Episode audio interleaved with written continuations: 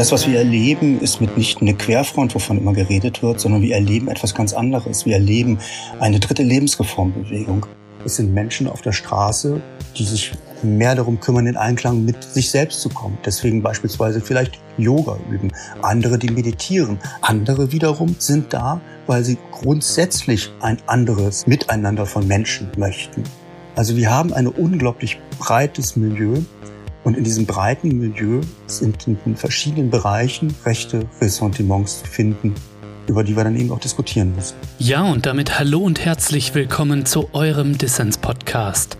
Diese Woche geht es um die Querdenker und die Frage, wie es eigentlich sein kann, dass sich im Zuge der Corona-Proteste so viele Menschen aus linken Milieus nach rechts bewegt haben.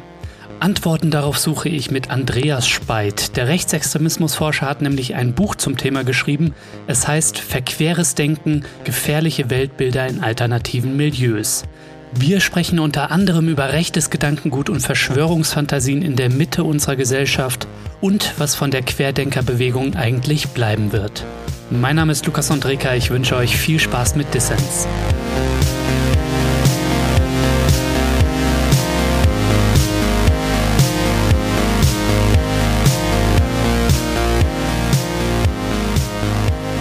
Andreas, schön, dass du beim Dissens-Podcast dabei bist. Ja, vielen Dank für die Einladung. Ja, wir sind zusammengekommen, um über Verschwörungsmythen und verquere Weltbilder zu sprechen. Dass die Aufwind haben, das hat sich ja gerade bei den Corona-Protesten auch gezeigt. Und interessant war da, dass bei diesen Aufmärschen der QuerdenkerInnen Menschen aus verschiedenen Alternativmilieus, wie du es nennst, gemeinsam demonstriert haben. Da hat man so die Bio-Bohem gesehen, die Reichsbürger, linke Anthroposophen, aber auch rechte Verschwörungstheoretiker, Leute, die Grün wählen, Leute, die links wählen, Leute, die die AfD wählen, alle zusammen. Andreas, du sagst, dieses Miteinander kommt nicht zufällig zustande. Warum geht das alles zusammen? Ja, man muss wirklich sagen, dass diese Überraschtheit, dass dort diese Personen alle zusammen auf die Straße gegangen sind, ist eigentlich Ausdruck davon, wie wenig wir uns gesamtgesellschaftlich mit rechten Tendenzen in der Mitte der Gesellschaft auseinandergesetzt haben, wie wenig wir uns mit rechten Ressentiments, aber eben auch mit rechter Geschichte auseinandergesetzt haben. Denn das, was wir erleben, ist mitnichten eine Querfront, wovon immer geredet wird, sondern wir erleben etwas ganz anderes. Wir erleben eine dritte Lebensreformbewegung.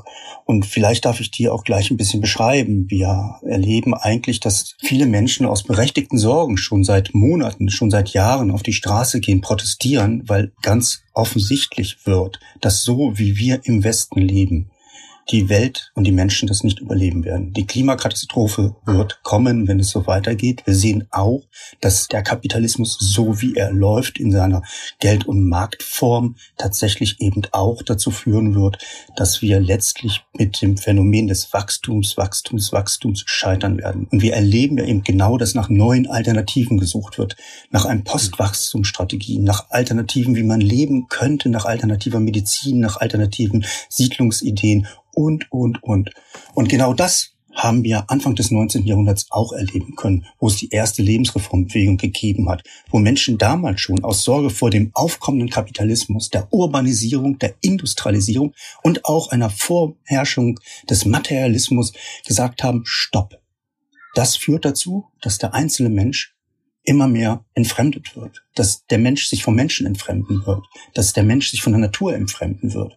Und da hat man schon appelliert und auch schon Siedlungsprojekte gestartet, alternative Lebensreformen versucht, alternative Medizin versucht, um eben aus dieser Form des Kapitalismus herauszutreten, weil man damals schon sah, das wird den Menschen und die Welt zerstören. Und genau das erleben wir heute auch. Dieses Phänomen, dass viele Menschen in Sorge und in Angst sind, berechtigterweise, und dass sie jetzt auf der Straße sind ist natürlich mit Ausdruck davon, dass die Pandemie für sie nochmal eine weitere globale Bedrohung geworden ist.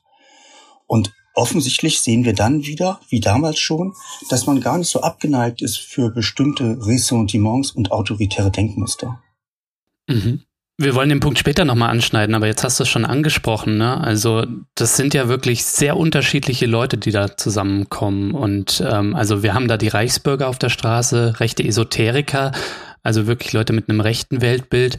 Aber du hast jetzt auch schon Leute angesprochen, die wir, glaube ich, eher zu den Leuten zählen würden, die die Welt ein Stückchen besser machen wollen. Ne? Also die im Alltag recyceln, sharen statt kaufen, Rad statt Auto fahren, vegan essen statt Fleisch, ja. die für eine Verringerung des Konsums und der Produktion sich einsetzen, also für Postwachstum, die Growth-Ideen und so weiter. Ist da nicht die Gefahr, dass du da alle über einen Kamm scherst oder dass du Gutmenschen-Bashing eindringst? Also da muss man doch auch eine Unterscheidung treffen, oder? Ja, im Vorwort benenne ich es auch ganz deutlich. Genau das möchte ich nicht. Also ein gut Menschen-Bashing, was ja gerade enorm in ist, auch unter dem Schlagwort Cancel Culture oder Political Correctness, wo ja Menschen, die zu Recht andere beispielsweise kritisieren, weil sie antisemitisch sich äußern, dann auf einmal den Vorwurf bekommen, ja, sie würden hier eine Cancel Culture Kultur betreiben. Nein, darum geht es mir überhaupt nicht. Es geht mir eher um eine Schärfung der Argumentation und eine Grenzziehung.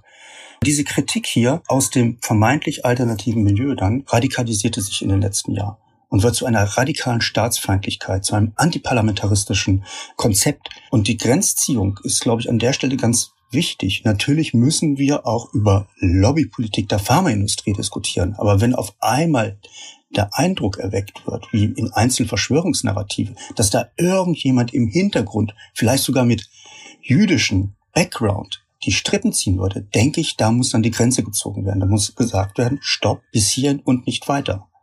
Und genau diese Debatten fehlen mir in diesem Milieu. Sie tun ganz oft so, dass sie mit viel Herzensliebe, mit, ja, Freude sich engagieren für die Grundrechte, für die Menschenrechte, aber eigentlich setzen sich nur für ihre eigenen individuellen Interessen ein, dass sie eben keine Masken tragen müssen, dass sie sich nicht impfen lassen wollen. Und damit gefährden sie letztlich alle anderen. Darum spreche ab einem gewissen Punkt ich auch von einer Egomanie. Und mhm. diese Staatsfeindlichkeit, das hat dieses Milieu genau mit den Rechtsextremisten und den Reichsbürgerinnen gemein. Das ist ein inhaltlich zentraler Punkt in der Radikalität, wie er dort formuliert wird. Andreas, wenn du von diesem Milieu sprichst, wie meinst du denn damit genau, gerade mit Blick auf rechte Tendenzen im Denken? Ja, ich blicke auf uns, auf das Milieu, in dem wir uns selber bewegen. Mhm. Seit den 68ern erleben wir doch, dass immer mehr in der Mitte der Gesellschaft alternative Lebensentwürfe alternative Medizin, freie Schulen, um nur zwei Beispiele zu benennen, eigentlich schon fast zum Alltag gehören. Und genau dieses Milieu meine ich. Menschen, die gut situiert sind, vielleicht auch in prekären Verhältnissen sind, aber aus einem familiären Umfeld kommen, wo Bildung ganz normal als ein wichtiges Gut wahrgenommen wird, wo ein kritisches Selbstverständnis, aber auch ein Anspruch an Selbstverwirklichung präsent ist. Auch der Gedanke der Selbstoptimierung. Mhm. Und dieses Milieu konnte man und kann man eben genau auf der Straße bei den Protesten gegen die Pandemie-Maßnahmen eben sehen. Man merkt das am Habitus, man merkt es an der Kleidung, man merkt es auch am Umgang. Da ist mir sehr früh aufgefallen, dass das, was auch schon in der zweiten Lebensreformbewegung, nämlich in den 70er Jahren äh, bei den Grünen sich wiedergefunden hat, auch wieder zu erleben ist, dass dort eine Grenze tatsächlich nach rechts nicht so schnell gezogen worden ist, sondern dass viele Konzepte, esoterische Konzepte, ein bestimmtes Verständnis vom Verhältnis Mensch, Natur, Tier, Mensch sozusagen virulent war und dort gar nicht bewusst gewesen ist, anfänglich, wie bei der ersten Lebensreformbewegung, dass dort eigentlich rechte Implikationen mit präsent sind. Mhm. Und die treten dann eben ein und können sich dann auch radikalisieren, wenn versucht wird, sozusagen die ureigenen Wurzeln dann zu finden, beispielsweise als esoterisches Konzept. Und man dann auf einmal die Germanen oder eben auch heidnische Rituale dann beispielsweise für sich entdeckt. Und da findet sich dann die nächste Ebene der möglichen Akzeptanz von weiteren rechtsextremen Gedankengut.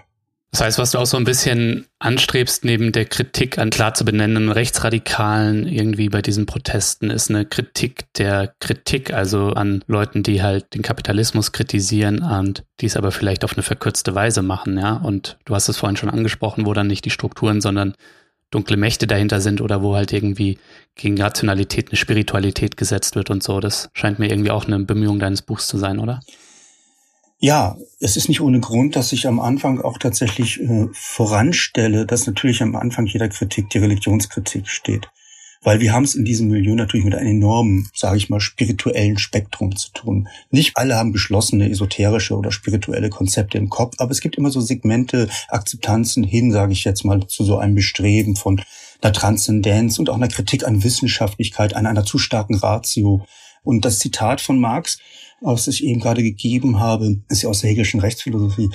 Und dort benennt er aber etwas, was mir auch wichtig ist, nämlich, dass diese Religion vom Menschen selbst gemacht ist, um die bestehenden Verhältnisse zu ertragen, zu erdulden. Und das ist mir wichtig, dass wir dieses Bedürfnis, dass Menschen sich so verhalten, religiös sind, spirituell sind, genau wie das Bedürfnis, jetzt die bestehenden Verhältnisse zu kritisieren, ist völlig legitim. Ich mache im Vorwort dann aber auch gleich eine Unterscheidung zwischen einer emanzipatorischen und einer autoritären Religion. Diesen Vorschlag hat schon Erich Fromm um 1950 formuliert. Und das ist so ein bisschen der Sound des Buches. Es geht darum, ich sage das ganz vorsichtig, Ambivalenzen zu benennen, um da sozusagen deutlicher sich dann auch positionieren zu können. Mhm. Lass uns auch einmal kurz, bevor wir jetzt dann explizit auf dein Buch zu sprechen kommen, auf die ähm, Corona-Demos zu sprechen kommen, der QuerdenkerInnen und Corona-LeugnerInnen. Du hast dir wahrscheinlich auch einige dieser Demos angeschaut und es gibt ja viele journalistische Beobachtungen darüber. Weiß man eigentlich aber auch wissenschaftlich abgesichert, so ein bisschen durch soziologische Untersuchungen, eigentlich mittlerweile mehr darüber, wer da wie zusammengekommen ist? Ja, es gibt mittlerweile mehrere Studien. Äh, es gibt unter anderem eine Studie aus Basel, die finde ich deswegen so interessant, weil den Studienmacherinnen gelungen ist, Menschen, die Teil dieser Bewegung sind, äh, zu interviewen. Die anderen Studien sind repräsentative Umfragen aus dem gesamten Spektrum der Bundesrepublik. Darum variieren da dann auch ein bisschen die Zahlen. Die Basler Studie belegt ganz eindeutig, dass dort Menschen eigentlich aus einem linken Kontext, wie immer der jetzt auch definiert ist, gekommen sind und sich im Rahmen der Proteste weiter nach rechts bewegt haben. Mhm. Ein Indiz dafür ist beispielsweise gewesen, dass sie festgestellt haben bei der Studie, dass ein sehr hoher Prozentsatz, um die 20 Prozent, bitte nicht auf die Zahl jetzt festnageln, grün gewählt haben und in einem etwas geringeren Prozentsatz, um die 16 Prozent circa, die Linke gewählt haben. Die AfD war da noch gar nicht so weit vorne bei den Umfragen, aber bei der Nachfrage, wen sie demnächst wählen würden, ist dann eben unter anderem die AfD weit nach oben geschossen, über 20 Prozent. Mhm. Und das ist, glaube ich, ein ganz gutes Indiz für die These, dass wir sagen können, dort sind Menschen ja aus dem kulturellen linken Milieu auf die Straße gegangen, weil sie das auch kennen. Man sieht das im Übrigen auch an den Logos, an den Aktionsformen. Das sind Menschen, die wissen einfach, wie man Protest organisiert. Und das habe ich dann auch genau auf den Demonstrationen erleben können und auch auf den Mahnwachen oder den Meditationen, die sie ja auch abgehalten haben. Die Studie hat im Übrigen auch schon nahegelegt, dass circa um die 20 Prozent, circa 18 Prozent die Partei die Basis wählen wollten, die ja nun gerade aktuell in Sachsen-Anhalt auch angetreten ist, in Baden-Württemberg übrigens auch schon einmal. Äh, sie haben jetzt in Sachsen-Anhalt 1,5 Prozent der Stimmen bekommen. Ich war bei der Wahlparty in Magdeburg und da hat man das auch wieder erlebt. Eigentlich eine krachende Wahlniederlage, aber die Stimmung war, wir sind im Aufbruch, wir werden kommen, irgendwann werden wir in den Parlamenten sein. Die Grünen haben es ja irgendwann auch geschafft. Mhm. Man sieht wirklich hier eine Bewegung aufkommen, die meines Erachtens, auch wenn die Wahlerfolge vielleicht jetzt nicht folgen werden, mitnichten so schnell verschwinden werden. Es kann gut sein, dass wir erleben werden, dass die Aktionen, die Kundgebungen weniger Zulauf haben, aber die Personen sind weiterhin da und tatsächlich denke ich, werden wir dort noch viele Überraschungen erleben erleben werden, weil eben die Gedanken, die Sorgen omnipräsent da sind. Mhm. Und wenn ich das an der Stelle auch äh, sagen darf, wir sind meiner Meinung nach noch gar nicht so gut da drin, mit den Personen, die sich in diesem Anliegen der berechtigten Sorge, der berechtigten Kritik sich so radikalisiert haben, wieder mit ins Gespräch zu kommen. Auch da sehe ich ganz große Schwierigkeiten. Im ganz Kleinen, im Privaten, im Freundeskreis, in der Familie. Ja, ich habe das irgendwie erlebt mit einem Bekannten, also nicht im Freundes- und Familienkreis, aber so einen von diesen Impfkritikern. So, das war echt krass, wie man nicht mal eine Gesprächsebene hatte. Wie ich mir schwer getan habe, irgendwie da mit Argumenten auch durchzudringen. Ja, das ist enorm schwierig und vor allem, weil man dann ja eigentlich so ich sag das jetzt mal so salopp, so ein Fakt- und Fake-Bashing macht gegenseitig. Ja, der eine sagt das, die andere antwortet jenes. Ich fand das ganz interessant, dass äh, gerade in der Diskussion um Verschwörungsnarrative schon sehr früh darauf hingewiesen worden ist, mit Fakten kommen wir da nicht weiter. Die liegen auf dem Tisch, sie sind bekannt, alle bewegen sich in ihren eigenen individuellen Echoblasen und tatsächlich wird vorgeschlagen, die Personen dann anzusprechen, in ihren Sorgen und Ängsten zu fragen, sag mal, was hat dich eigentlich dahin bewegt? Was ist los? Ist, hast du finanzielle Sorgen? Weißt du nicht, wie das mit deinem Unternehmen weitergehen soll? Hast du einfach Angst um deine Kinder? Und ich glaube, das ist eher der Punkt, der vielleicht helfen könnte, auf einer emotionalen Ebene die Menschen an den Punkt abzuholen, wo sie sich zu Verschwörungsnarrativen beispielsweise hingewendet haben, um da vielleicht noch ins Gespräch zu kommen und weniger zu versuchen, mit Fakten zu überzeugen. Auch das ist meine Erfahrung. Das hilft so gut wie gar nicht. Ja, Andreas, du hast ein spannendes Buch zum Thema geschrieben. Es das heißt Verqueres Denken, gefährliche Weltbilder in alternativen Milieus. Vielleicht kannst du einmal kurz schildern, was hat dich denn motiviert, dieses Buch zu schreiben? Man kennt dich ja vor allem als jemand, der Bücher über Rechtsextremismus schreibt und du zählst auch zu einem der ja, renommiertesten Kenner der rechtsextremen Szene in Deutschland. Also was hat dich da motiviert, deinen Blick zu weiten, sage ich mal? Meine ersten Beiträge, meine erste Publizität ist tatsächlich zum Phänomen rechte Tendenzen in der Esoterik und in der Ökologiebewegung gewesen. Mhm. Und für mich war das eigentlich sowieso ein, ja, so ein Wiederkommen von dem, wozu ich schon mal gearbeitet habe. Und mich hat wirklich überrascht, dass alle so überrascht waren, dass dieses Milieu jetzt, wie wir es jetzt erleben, auf der Straße war. Und da habe ich gedacht, da wird deutlich, dass offensichtlich ihm nicht bewusst ist, dass das eine lange Tradition hat. Dass es diese Affinitäten und Ambivalenzen schon von Anbeginn in der Kritik an der Moderne gegeben hat wir erleben hier eine zutiefst antimodernen Reflex. Man will ja irgendwie eine Gemeinschaft vor der modernen Gesellschaft haben. Bist du für das Buch eigentlich auch, ähm, hast du da mit Leuten aus diesen Milieus gesprochen? Und wenn ja, was hast du da erlebt? Ja, natürlich, um es nochmal ganz deutlich zu sagen. Es sind Menschen mit einem enorm kritischen Bewusstsein dort auf der Straße oder beim Meditieren. Aber dann ist man doch sehr schnell in den Gespräch an bestimmten Grenzen gestoßen. Dann sind es die Bilderberger, dann ist es Bill Gates, der auf einmal die Strippen im Hintergrund ziehen würde. Ja, das kennen wir nur zu gut, wenn dann antisemitische Verschwörungsmythen bedient werden, ne? Ja. Und wenn man da dann nachfragte, dann hieß es dann oft leider und dann auch schon relativ schnell aggressiv, dass das doch alles äh, von den Medien gesteuert sei, dass man fremdbestimmt wäre, dass man doch auch zu diesen Schlafschafen gehören würde. Mhm. Ähm, also gerade so ein Kipping Point habe ich ganz oft erlebt, dass das Gespräch am Anfang ganz, ganz freundlich, liebevoll. Es sind ja auch viele Personen da, die ähm, aus alternativen Projekten eben kommen, die äh, aus dem sozialpädagogischen Kontext kommen, die äh, für sich für religiöse Konzepte gefunden haben, die aus dem Yoga-Spektrum kommen, also eine unglaubliche Sensibilität da ist. Und diese Sensibilität schlägt dann auf einmal aber in einer Form in, von Aggressivität um, wenn man kritisch hinterfragt. Und im dramatischsten Fall haben wir das hier auch bei den Recherchen dann erleben dürfen, dass eben aus den Demonstrationen heraus sofort Journalistinnen angegriffen worden sind. Ähm, man merkte, dass Menschen, die eigentlich sonst so gar nicht äh, zur Gewalt neigen, auf einmal wirklich äh, gewalttätig geworden sind ich betone das ein wenig, weil Gewalt gegen Journalistinnen hat es schon immer bei rechtsextremen Aufmärschen gegeben. Das ist überhaupt kein neues Phänomen. Aber wir reden hier von Menschen, die eben kein geschlossenes rechtsextremes Weltbild haben, aber trotzdem so aggressiv auf die Presse zugehen, weil sie die Presse als Teil des Lügensystems, des Panikmachensystems äh, sehen mhm. und dort wirklich auch den Eindruck haben, sie müssen im Widerstand sein. Und wenn man diesen Gedanken so verinnerlicht hat, wie dort, dass sie im Widerstand sind gegen eine drohende Diktatur, die sie schon teilweise sehen, bis hin zu einer faschistischen Diktatur, die sie herbeifantasieren, ist es natürlich logisch, dass sie auch ein Widerstandsrecht für sich sehen und dann auch in dieser Logik gewalttätig werden, weil sie glauben, sie sind im Recht. Hm. Und in dem Kontext hat ja auch viele überrascht, wieso dort immer wieder sich dann eben auch gleichgestellt worden ist äh, mit jüdischen Menschen, die während des Dritten Reiches verfolgt worden sind. Das ist in dieser Logik nur logisch. Jana aus Kassel zum Beispiel, ja. Ja, Jana aus Kassel. Aber ich zitiere auch einen Waldorf-Schullehrer, der schon viel früher dieses Narrativ äh, der weißen Rose in den Raum geworfen hat. Mhm. Das ist nur in dieser Logik äh, nachzuvollziehen. Und da merkt man eben auch wirklich, wie Menschen wirklich, darum der Titel auch, komplett verquer denken. Wie gesagt, in deinem Buch werden verschiedene Bewegungen, Milieus, wie auch immer erwähnt, also geht von Reichsbürgern über rechte Esoteriker, ähm, die Anastasia-Bewegung ist da auch mit dabei. Und dann hast du ein Kapitel irgendwie zu das, was ich vorhin schon gesagt hat, was wir eher mit so progressiven Bewegungen äh, assoziieren, Sea Shepherd und unter anderem auch Extinction Rebellion. Und da hat mich doch jetzt schon interessiert, was da deine Kritik ist, weil die sich ja auch unter anderem, ich weiß nicht, ob es nur oberflächlich ist, aber ich habe es jetzt irgendwo gesehen, auch von den Corona-Protesten äh, abgrenzen. XA ist tatsächlich eine Bewegung, äh, in der sich genau diese Ambivalenzen spiegeln, mhm. aber eben auch die Auseinandersetzung.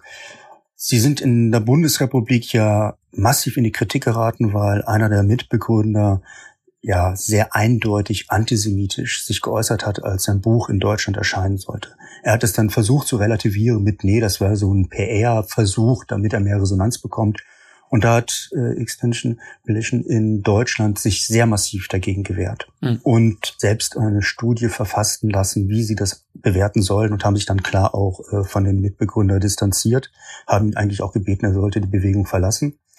Und das fand ich einen sehr interessanten Prozess. Ich fand in dem Kontext dann auch sehr interessant, dass die Bewegung ja sehr deutlich sagt, äh, wir müssen reduzieren, reduzieren, reduzieren, sowohl im Konsum als auch in der Produktion.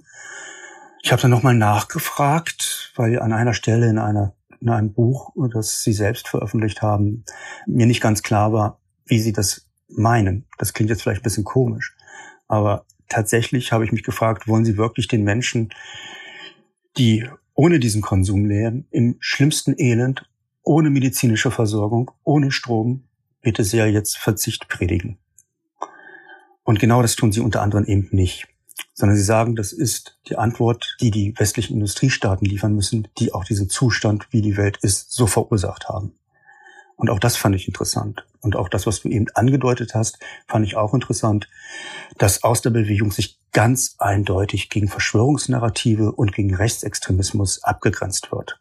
Hm. Ich werfe trotzdem ein, dass bei der Gruppe zwei Aspekte mir dann noch immer ein bisschen Sorgen machen. Das ist diese Endzeitapokalypse, diese forcieren. Ich verstehe, warum sie das machen.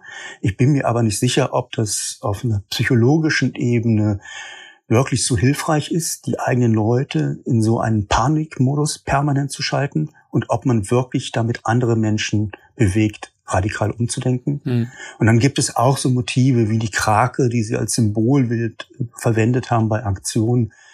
Um zu zeigen, wie alles verschlungen wird, äh, habe ich mich auch gefragt und war ich nicht der Erste, das haben andere auch schon eingeworfen.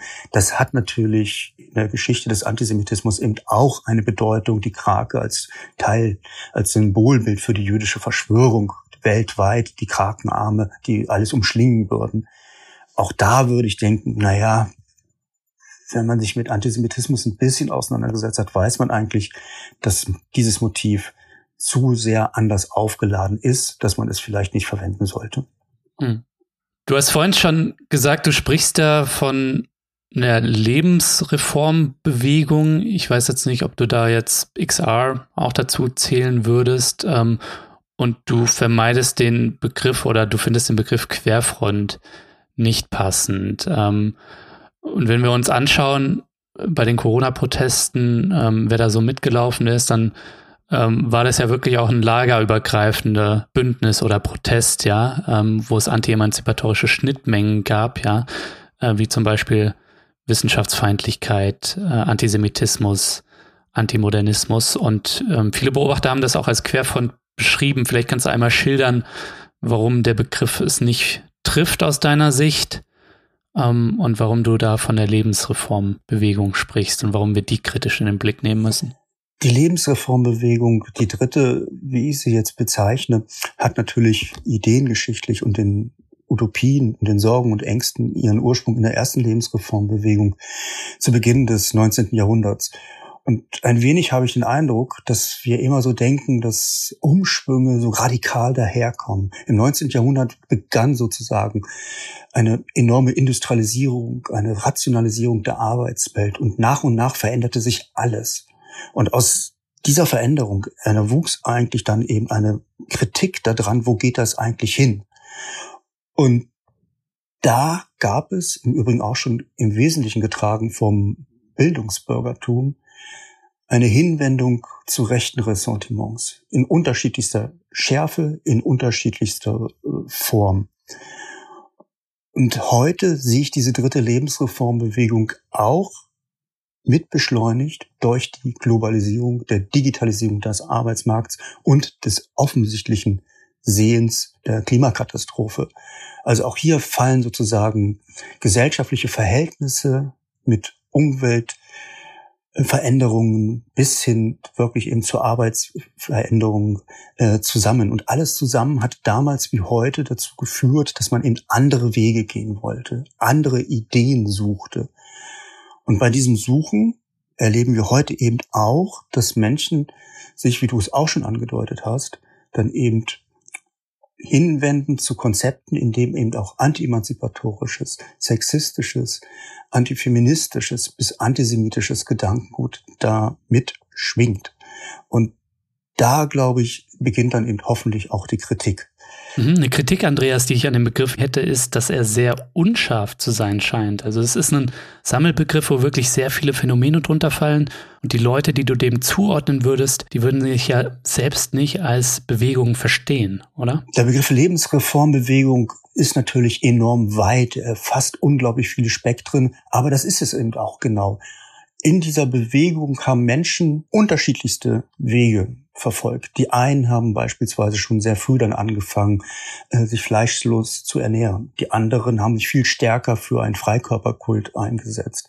Andere haben Siedlungsprojekte angestrebt. Andere haben andere Schulformen versucht aufzubauen. Andere wiederum haben versucht, eine andere Form von Medizin zu finden, also eine stärkere Hinwendung zur Naturheilkunde beispielsweise. Mhm. Und das ist genau das Besondere an diesem Phänomen. Es ist unglaublich breit, es ist unglaublich vielschichtig. Und genau das haben wir heute auch. Und ich bin dann beispielsweise rückblickend aus der Geschichte heraus Personen, die damals eben auch sich massiv für Tierrechte engagiert haben, sich gegen Impfen engagiert haben und gleichzeitig aber auch führende Köpfe in der antisemitischen Bewegung gewesen sind. Und bei der aktuellen Bewegung sehen wir es ja auch. Es sind Menschen auf der Straße, die sich mehr darum kümmern, in Einklang mit sich selbst zu kommen. Deswegen beispielsweise vielleicht Yoga üben. Andere, die meditieren. Andere, die schlicht und einfach nur gegen Impfen sind. Mhm. Andere wiederum sind da, weil sie grundsätzlich ein anderes Miteinander von Menschen möchten und denken, dass quasi jetzt aktuell durch die Pandemie die Verhältnisse noch schlimmer werden. Also wir haben ein unglaublich breites Milieu und in diesem breiten Milieu sind in verschiedenen Bereichen dann eben tatsächlich hier und dort rechte Ressentiments zu finden, rechte Implikationen, über die wir dann eben auch diskutieren müssen.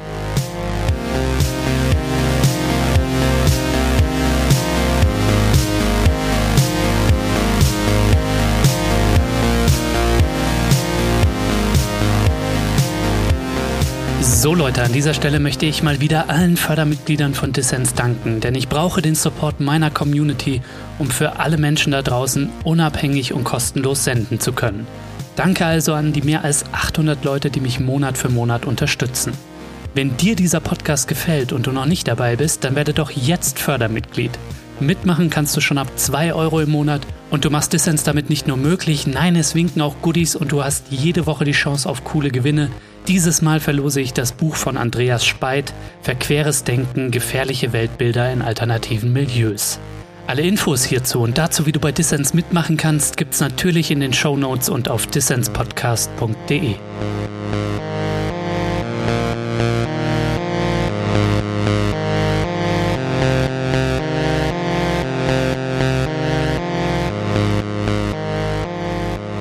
hörst den Dissens-Podcast. Zu Gast ist der Autor und Rechtsextremismusforscher Andreas Speit. Andreas, du hast jetzt schon die erste Lebensreformbewegung beim Einzug des Kapitalismus erwähnt und die dritte gegenwärtige Lebensreformbewegung. Wo liegt da eigentlich die zweite dazwischen? Ja, im 20. Jahrhundert hatten wir eigentlich auch schon in den 60er, 70er Jahren genau diese großen Krisenphänomene, die ich eben gerade kurz umrissen habe. Damals gab es eine ganz große Angst vor dem Kalten Krieg. Es gab weltweit die Befreiungskriege. Es gab gleichzeitig aber eben auch die Angst vor der Atomenergie und, und, und. Also auch dort eine enorme große gesamtgesellschaftliche Krisenstimmung, wo man sich auch da dann schon abwendete von den Versprechen der Moderne, dass man eben mit Aufklärung, mit Logik sozusagen nach und nach fortschrittlich eine emanzipatorische Welt aufbauen kann. Hm. Dieses Phänomen hat sich dann manifestiert in der Parteiform der Grünen.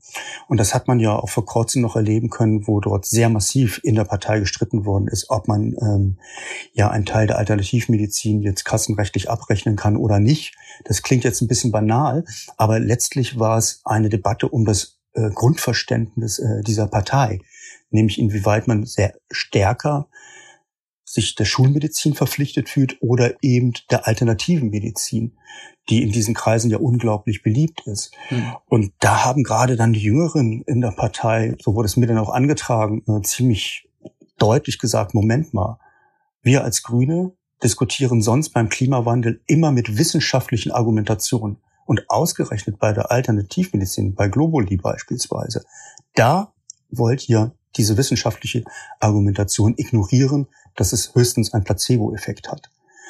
Und da merkte man eben auch wieder sozusagen, wie tief auch die Partei noch in diesem Spektrum, in dieser Denklogik zu einer Hinwendung zur Natur äh, als Rettung der Welt äh, verankert ist.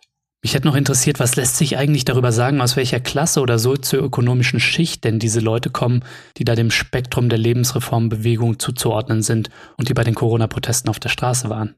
Die Studien haben relativ früh schon angedeutet, dass wir es hier mit der Bewegung, der dritten Lebensreformbewegung, wirklich mit einer Bewegung der gehobenen Mittelschicht zu tun haben. Das deckt sich eben auch mit der ersten und zweiten. Das heißt nicht, dass alle sozial finanziell grundsätzlich abgesichert sind, aber sie kommen aus diesem Spektrum. Sie haben dieses, sage ich mal, Backing von zu Hause mitbekommen. Hm. Und mich hat es in dem Sinn nicht überrascht, dass wir auf der Straße dann beispielsweise ganz wenig Menschen sehen bei den Pandemieprotesten, die aus dem klassischen Spektrum der Arbeiterinnenbewegung kommen. Und wie gesagt, das ist historisch auch so genau der Fall gewesen. Und bevor ich den Gedanken verliere, möchte ich auch noch mal kurz darauf hinweisen, aus der ersten Lebensreformbewegung hat sich letztlich dann auch die völkische Bewegung entwickelt. Viele Personen, die beispielsweise am Anfang auch nur, wie der Maler Fidos, ja, am Anfang nur äh, im alternativen Milieu sich bewegt hat, aber dann mit der Hinwendung für seine Kunst sich mehr und mehr mit dem Germanentum, mit den Runen auseinandergesetzt hat, ist er mehr und mehr nach rechts gerutscht. Und das ist eben auch die Sorge, die ich habe, als eine weitere Spur, dass Menschen sozusagen dann in der Auseinandersetzung weiter nach rechts ähm, gehen. Hm. Und die Arbeiterinnenklasse in dem Fall muss man wirklich sagen, die eigentlich am stärksten von den Auswirkungen der Pandemie und wir wissen, die sozialen Verwerfungen werden noch alle weiter kommen.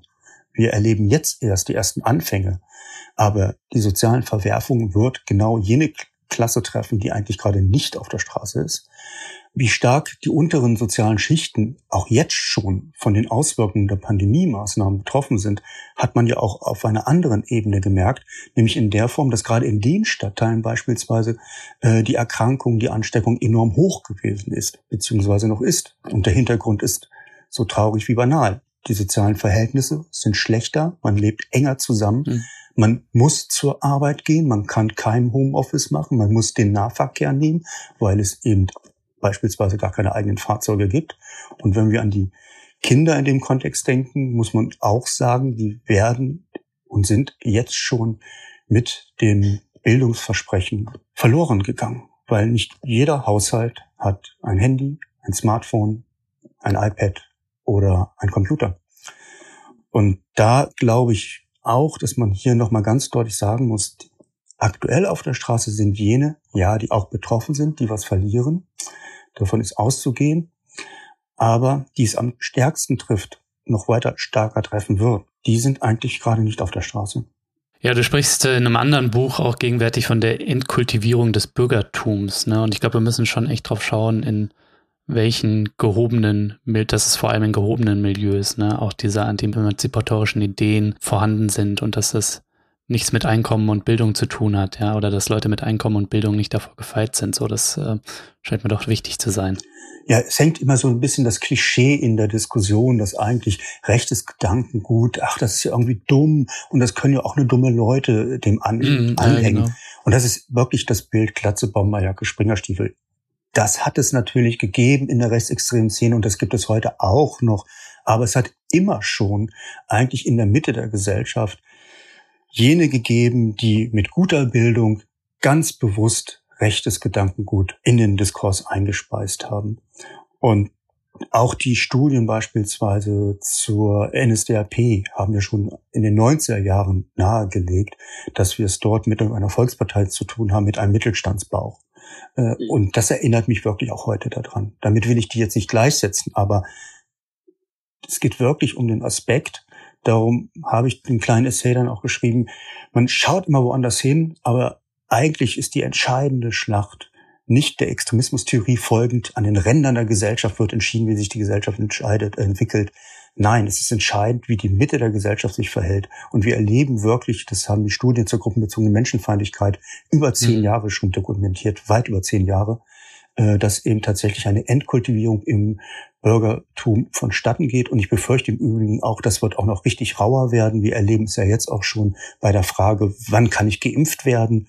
dass dort eben gerade jenes Spektrum dann auch sehr mit der Ellenbogenmentalität herangeht, äh, schnell geimpft zu werden. Ich hatte dich vorhin noch gefragt, da würde ich gerne nochmal nachhaken, ne, weil du eingangs schon gesagt hattest, dass du findest, der Begriff Querfront, der trifft es nicht. Und mit Blick auf die Corona-Proteste wurde der ja immer wieder verwendet, ne, weil sich da eben so unterschiedliche Leute treffen aus grünen Milieus, AfD-Anhängerinnen, linke Anthroposophen.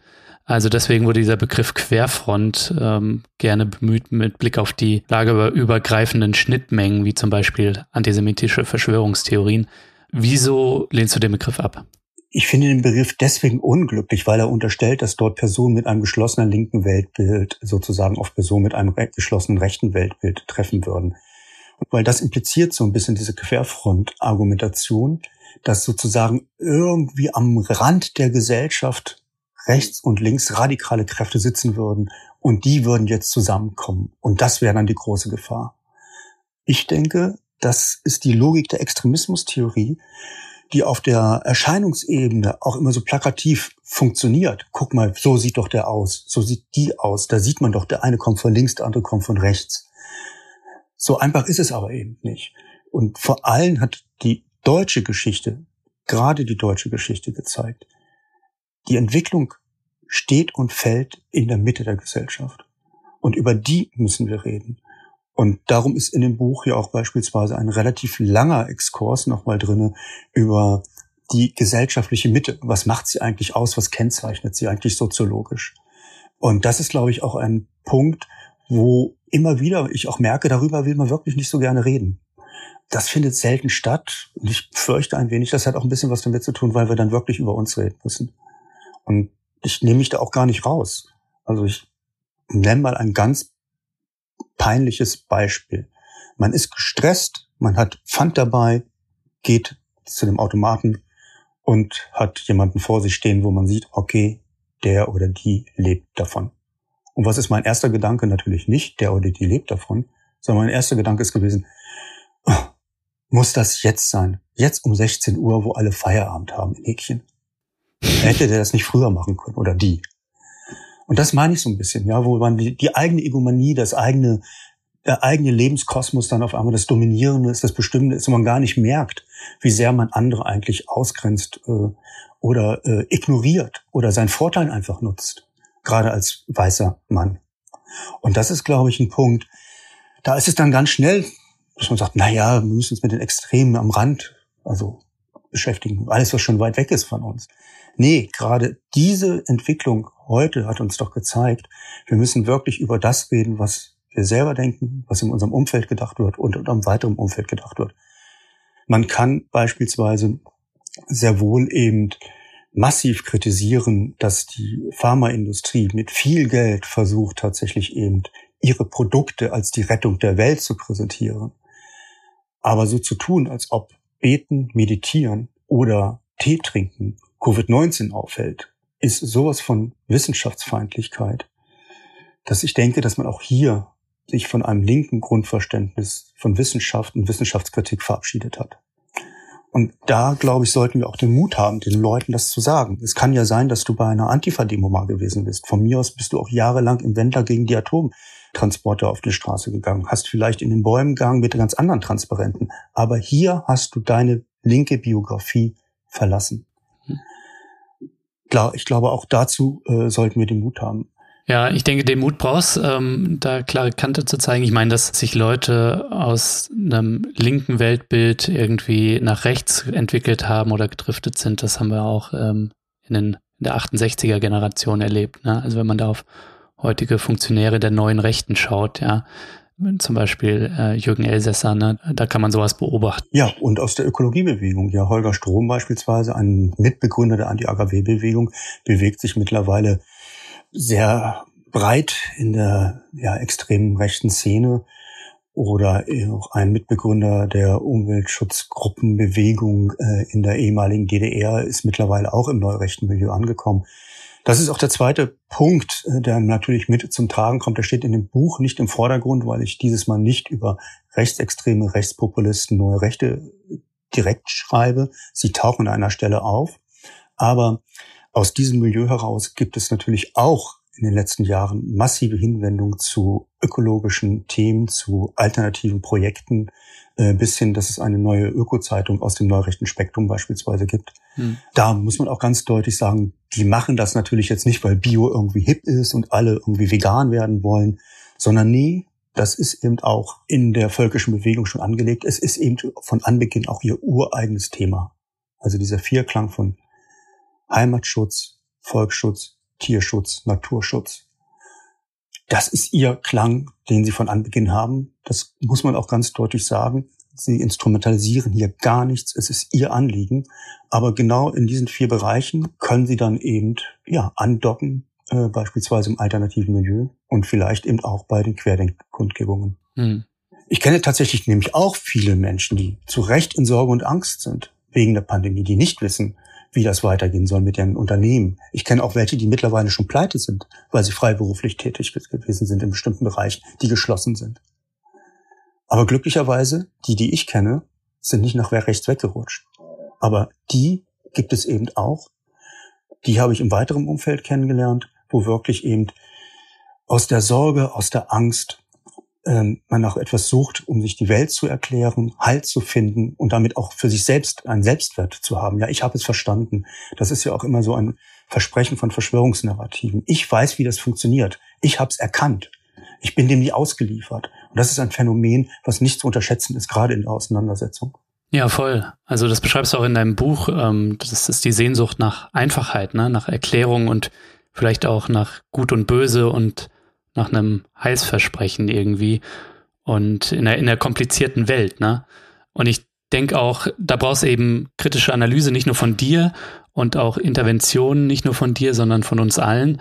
Was es vielleicht auch braucht, ist irgendwie der Versuch, Antworten zu finden auf die Krisen der Gegenwart, ne? auf die Klimakrise, auf die Krise der Arbeit oder auf die Digitalisierung, auf all das Antworten zu finden, weil das vielleicht auch so ein bisschen einfach den Nährboden wegnimmt von solchen Verschwörungsfantasien und alternativen Weltbildern, ne? Scheint mir. Das ist ja auch die Motivation, warum ich all die, die ich dort kritisiere, nicht diffamiere. Weil ich die Sorgen und Ängste teile und gleichzeitig eben auch die Versuche schätze, irgendwie eine andere Gesellschaftsform zu finden, irgendwie einen anderen Umgang miteinander zu finden, irgendwie eine andere Form des Konsums, der Produktion. Und darum habe ich auch versucht, den Ton des Buches ruhig zu halten und nicht, sage ich jetzt mal, polternd daherkommen und besserwisserisch zu erklären, hier und da liegt ihr mit eurem Weltbild falsch. Hier und da setzt ihr den Mensch mit dem Tier gleich und entwürdigt damit den Menschen mit, mit seiner Besonderheit. Sondern es geht mir wirklich darum, äh, diese Bemühungen, diese Bestrebungen wirklich mit zu unterstützen in einem kritischen Dialog. Mhm. Das Buch endet ja letztlich mit der Hoffnung auf eine aufgeklärte Aufklärung. Und das ist natürlich auch eine gezielte Anspielung darauf hin, dass ich auch denke, dass zu viel Logik, zu viel Ratio, die rein der kapitalistischen Verwertungsratio und Logik folgt, fatal ist. Aber im Umgang miteinander, sich die Welt zu erklären, zentral. Mhm das ist ja auch eigentlich die Hoffnung und sie kommen ja auch oft zu Wort, äh, Theodor W. Adorno und Max Horkheimer, die sie ja schon sehr früh auch formuliert haben. Also eine Aufklärung, die wirklich aufklärt, wo der Mensch im Mittelpunkt steht, ohne dass es bedeutet, dass alle anderen nicht gleichwertig, gleichberechtigt behandelt werden sollten. Ja, schön, Andreas. Gut gesagt. Um den Begriff Moderne zu bemühen, es braucht eine alternative Moderne, ne? Statt der kapitalistischen Moderne, aber keine, und das ist wichtig, Abkehr von der Moderne, ne? Wie es halt in vielen Teilen der Lebensreformbewegung praktiziert wird, ne? Ja, man erlebt da ja auch eine Ungenauigkeit. Ja, da wird der Materialismus beklagt. Das ohnehin. Erst wenn es dir gut geht, kannst du den Materialismus beklagen, ja. Genau, den Gedanken meinte ich. Und gleichzeitig ist es aber eigentlich ein Angriff auf das philosophische Konzept des Materialismus. Und das, glaube ich, muss man auch nochmal deutlich hervorheben, ja. Also den Ansatz, die Welt erkennen zu können, um sie verändern zu können.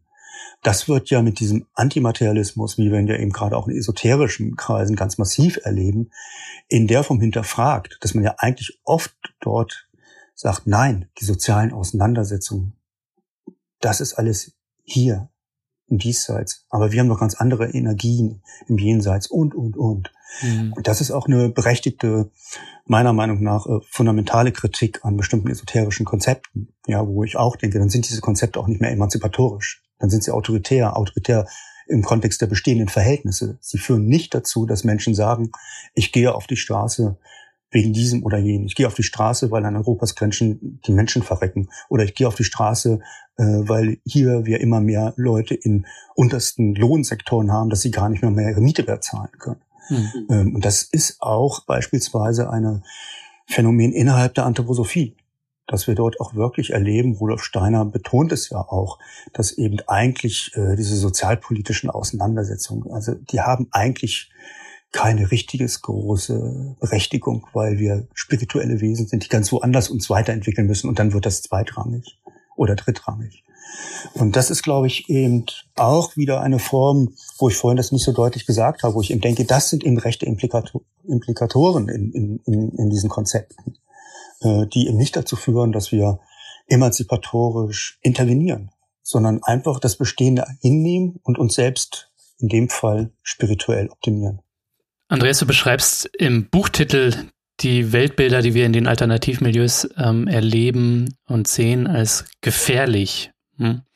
Und du hast es eben auch schon ein bisschen angedeutet und du hast auch schon beschrieben, dass sich hier gerade eine dritte Lebensreformbewegung, wie du es nennst, äh, konstituiert und dass die naive Hoffnung von mir, dass sich das mit der Nach-Corona-Zeit erledigt haben wird, dass das wahrscheinlich nicht in Erfüllung geht, sondern dass diese Phänomene nicht so schnell verschwinden im Angesicht der ja, gegenwärtigen Krisen und Verwerfungen, die wir erleben. Vielleicht kannst du einmal sagen, worin liegt denn die Gefährlichkeit aus deiner Sicht und was ist vielleicht so das Worst-Case-Szenario, was du für die nächsten Jahre siehst? Ja, in den letzten Monaten konnten wir wirklich erleben, dass in Personen mit einem nicht geschlossenen rechtsextremen Weltbild auf der Straße waren und sich eben nicht an Personen stört mit einem geschlossenen rechtsextremen Weltbild. Wie immer das dann auch ausgerichtet ist, ob es identitäre mhm. Bewegung oder Reichsideologie beispielsweise ist. Und da befürchte ich, um es nochmal ganz deutlich zu sagen, dass da dann auch so neue Akzeptanzen gewonnen worden sind. Und des Weiteren befürchte ich, dass tatsächlich durch diese Bewegung auch in der Mitte der Gesellschaft jetzt lauter, präsenter, rechte einzelne Ressentiments da sind. Und das Dritte, was zu befürchten ist, und das erleben wir auch schon, es kann gut sein, dass die Bewegung als Bewegung sozusagen ihren Aktionspeak schon überschritten hat. Also wir vielleicht keine größeren Kundgebungen mehr erleben von ihnen. Aber wir erleben jetzt schon, dass bestehende Strukturen, Elterninitiativen, gegen Impfen beispielsweise stärkeren Zulauf haben, dass unter anderem sie auch massiver in der Mitte der Gesellschaft hineinwirken, mit kleineren Aktionen, unter anderem aber mit größerer Auswirkung, also Schulen unter Druck setzen und, und, und, äh, bis hin, dass sie eben auch eigene Projekte, wie unter anderem in Hamburg, jetzt versuchen, eine eigene Schule zu gründen. Also das sind so die Ebenen, wo ich denke, da erleben wir, dass diese Strukturen weiter wirken werden und sie wirken leider nicht in einem emanzipatorischen Kontext. Und wenn wir, äh, die Gesellschaft und auch die Leute, die uns jetzt hier zuhören, so darauf blicken, was kann man denn gegen anti-emanzipatorische Weltbilder in der Mitte der Gesellschaft tun? Was sind da so aus deiner Sicht die wichtigsten Hebel als Rausschmeißer, was vielleicht auch jeder von uns machen kann? Naja, ganz vorsichtig formuliert, erstmal im Spiegel schauen und dann eben auch äh, den Mut haben, wo man den Eindruck hat, äh, dass dort Freunde, Bekannte mit einem herzenswichtigen Anliegen, das meine ich nicht ironisch, sich für Tiere einsetzen oder sich für äh, alternative Schulen einsetzen, da dann auch nochmal sage, Moment mal, merkst du eigentlich, dass da dieser eine Aspekt oder diese fünf Aspekte eigentlich problematisch sind? Und das klingt so banal, aber mir ist es auch schon wichtig bei der Thematik, dieses Wegdelegieren mal auch ein bisschen zu hinterfragen. Aus der Politik muss dies passieren. Oder, oder, oder. Ich glaube tatsächlich, ähm, entscheidend ist, äh, selber die Kraft, die Energie und das Wissen zu haben, äh, zu hinterfragen und zu fragen, wenn Leute sich, äh, sage ich jetzt mal, auf einmal ganz anders verhalten. Das nimmt natürlich nichts davon weg, äh, dass wir uns auch nichts vormachen sollten, dass die gesellschaftlichen Bedingungen, wie sie in den westlichen Industriestaaten vorherrschen, natürlich zu reaktionären, egomanen Verhaltensmustern führen, weil das ist die Logik des Kapitalismus. Und mhm. da gilt halt immer noch, es gibt kein richtiges Leben im Falschen von Adorno, aber sich dessen bewusst zu sein, denke ich, ist zentral. Und das bedeutet natürlich eben auch, dass die Probleme, die die Pandemie ausgelöst haben, ja auch nochmal deutlich gemacht haben, dass viele gesellschaftliche Probleme schön gedeckelt gewesen ist. Die Krise des Gesundheitsbereichs, der ist seit Jahrzehnten da. Und auf einmal merkt man, oh, man hat zu wenig Personal. Oh, die werden ja gar nicht gut bezahlt. Das ist, glaube ich, eben auch nochmal ein Punkt, wo man ganz deutlich sagen kann, es müssen eben auch bestimmte gesellschaftliche Verhältnisse in Frage gestellt werden. Es muss in Frage gestellt werden, was ist uns eigentlich was in der Gesellschaft wert. Unter anderem dass Pflege viel Geld kostet, ist eigentlich allen bewusst, aber man merkt, da spart man gerne. Also du siehst, ich möchte es nicht nur individuell, dass wir uns stärker einbringen, sondern eben auch, dass gesamtgesellschaftlich in bestimmten politischen Ebenen andere Perspektiven eigentlich mehr dominieren sollten, dass dort eben unter anderem eben die Arbeitsverhältnisse beispielsweise oder die Entlohnung mehr im Vordergrund stehen sollten als die reine, und das ist eben die verkürzte Aufklärung wie effizient ist denn ein Krankenhaus? Andreas, vielen Dank, dass du dir die Zeit genommen hast, mich hier besucht hast. Ähm, ich habe sehr viel gelernt. Vielen, vielen Dank. Ich auch. Vielen Dank für das Nachfragen.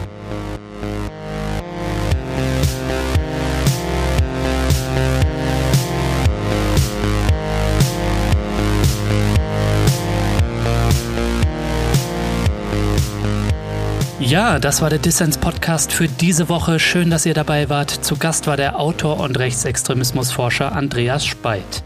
Wenn ihr Lust habt, dann schaut doch mal in die Show Notes. Da habe ich einiges Wissenswertes zu ihm und seiner Arbeit verlinkt. Und wenn ihr sein Buch Verqueres Denken gewinnen wollt, dann werdet jetzt Fördermitglied von Dissens. Denn unter allen Mitgliedern von Dissens und denen, die es bis zur nächsten Folge werden, verlose ich ein Exemplar. Alle Infos, wie ihr bei Dissens mitmachen könnt, gibt's natürlich in den Show Notes und auf dissenspodcast.de. So, das war's dann auch von mir soweit. Bleibt nur noch zu sagen, danke fürs Zuhören und bis zum nächsten Mal. Thank